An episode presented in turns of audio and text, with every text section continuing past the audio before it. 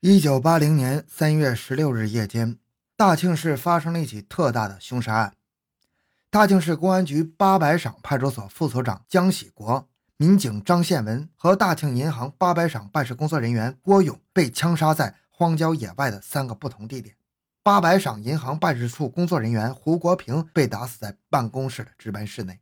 欢迎收听由小东播讲的《派出所民警和银行人员四人被杀，为报复借枪》。展开杀戮之旅，回到现场，寻找真相。小东讲故事系列专辑由喜马拉雅独家播出。三月十七日六点四十分，钻探指挥部装建大队拖拉机队职工李永振、王庆文、赵元成三人上班途中。在互助村南六百米处的公路边，发现了一具尸体，上面用卡车的保温被盖着。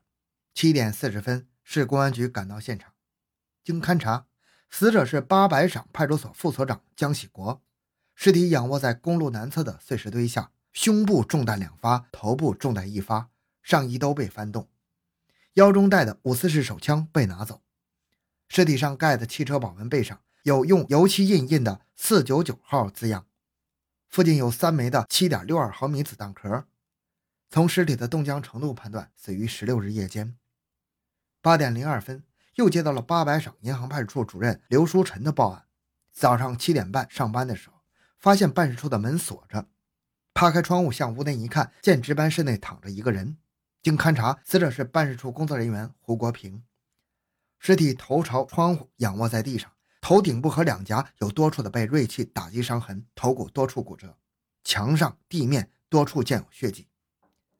在隔壁的营业室墙角发现了一把带有血迹的奶头锤，从尸僵程度判断，死于十六日夜间。营业室内办公桌的十二把锁被撬，丢失了电子计算器一个。九点十五分，又接到了采油四部地质大队工人楚继富等人的报案，他们在去四大队的路上。在杏九联合站东侧五百米的土路沟内，发现了一具尸体，上面盖着帐篷布。经现场勘查，死者是八百场派出所民警张宪文。尸体侧卧在土路西侧沟内，胸部中弹两发，头部中弹一发，腰中的比利时牌手枪被拿走。在沟边和路边发现了两枚七点六二毫米的子弹壳。尸体上盖的帐篷布是卡车大箱上的车棚。从尸体冻僵程度判断，死于十六日夜间。经初步勘查，上述的三个现场均属他杀，作案时间都在十六日夜间。从两个枪杀现场遗留的弹壳看，是同一支枪射击的。从现场遗留的汽车保温被和卡车大箱车棚分析，凶手是开着卡车作案的。在勘查江启国被杀现场的同时，市公安局领导在八百场派出所主持召开了案情分析会。来八百场派出所联系工作的创新派出所民警周德明听说江喜国被枪打死，便说：“我的五一式手枪昨天下午被韩双借走了。”八百场派出所内勤民警蔡春梅说：“昨天晚上韩双开车来过派出所，还开车帮张宪文往三十井送个人。”民警夏连杰说：“昨晚韩双开着车半宿没消停。”根据这些线索。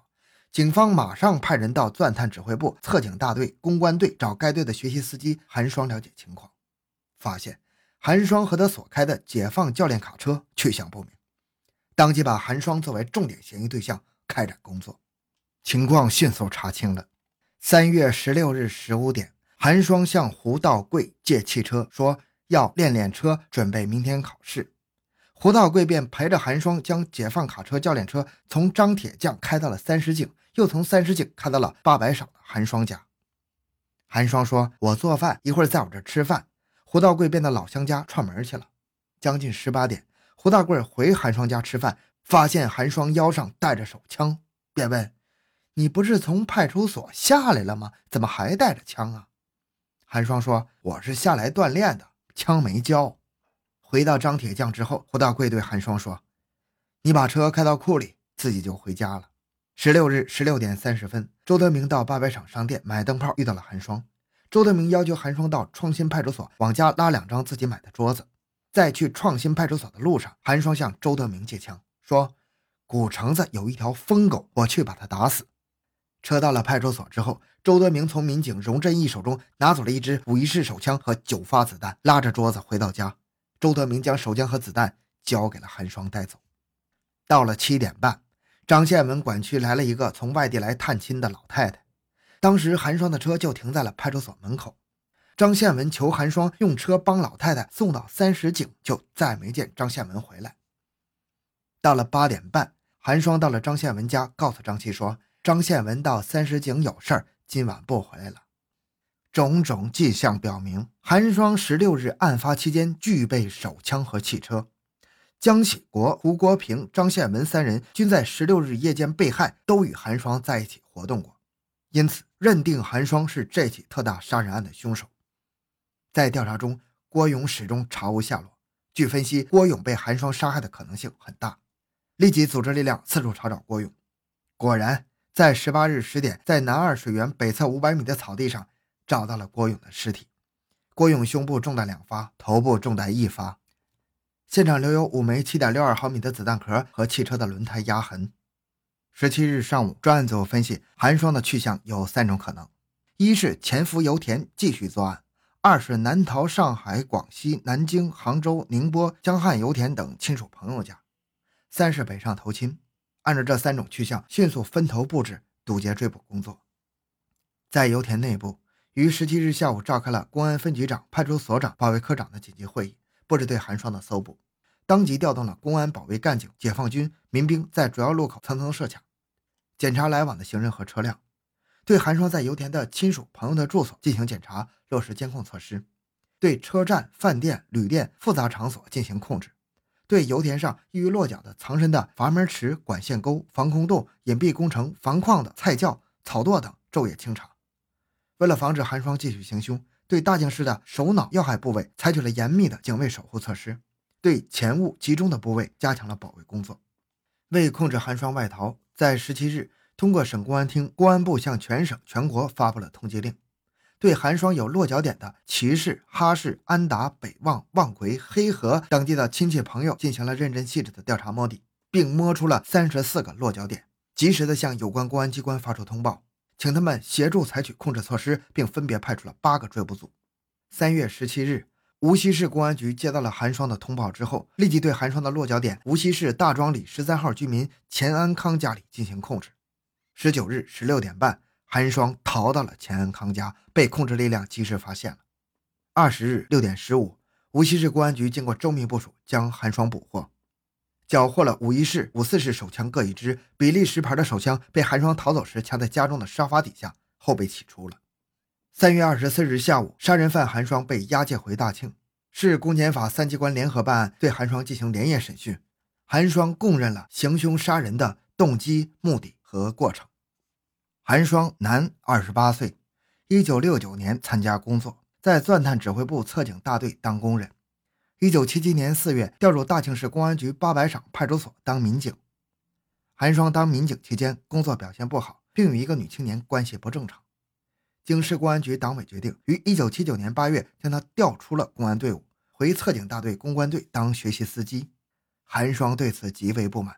到处散布是派出所指导员孔庆海和副所长江喜国整他，多次和他的爱人毕慧春说：“他们整我，我和他拼了，把他们拼够了，重返上海、杭州，吃饱喝足，玩够了，让他们连尸首都找不到。”因此，在三月十六日下午，韩双先向特警大队七训班教导员胡道贵骗来了解放卡教练车，又将创新派出所民警周德明的五一式手枪骗来，晚上带着枪开着车到八百场派出所伺机杀人。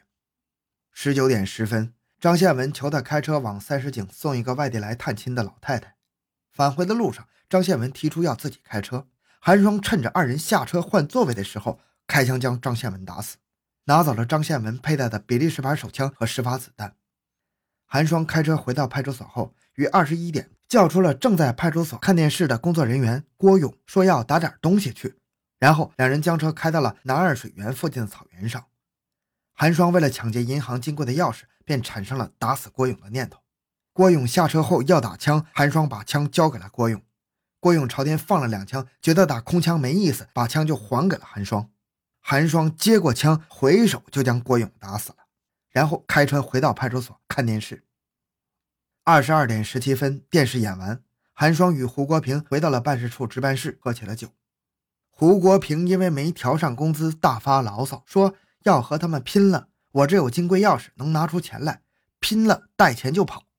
韩霜就说：“我这有枪，咱们一起干，干完咱们一起走，拿钱吧。”胡国平看韩双真要干，就犹豫了。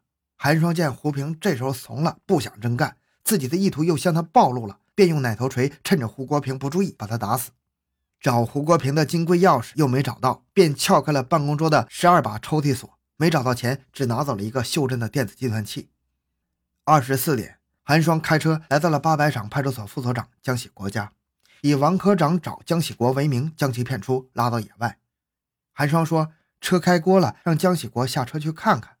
江喜国一下车，韩双就随手用枪把江喜国打死，并将江喜国佩戴的五四式手枪、北方牌手表、枪证和工作证拿走。开车回到了自己家，携带衣物，开车向安达逃跑。于十七日凌晨两点到达安达县，连夜乘火车到达哈尔滨，换车到长春，又从长春换车到北京，然后乘车直达无锡。三月二十日在无锡落网。好，这个案子就讲到这里。小东的个人微信号六五七六二六六，感谢您的收听，咱们下期再见。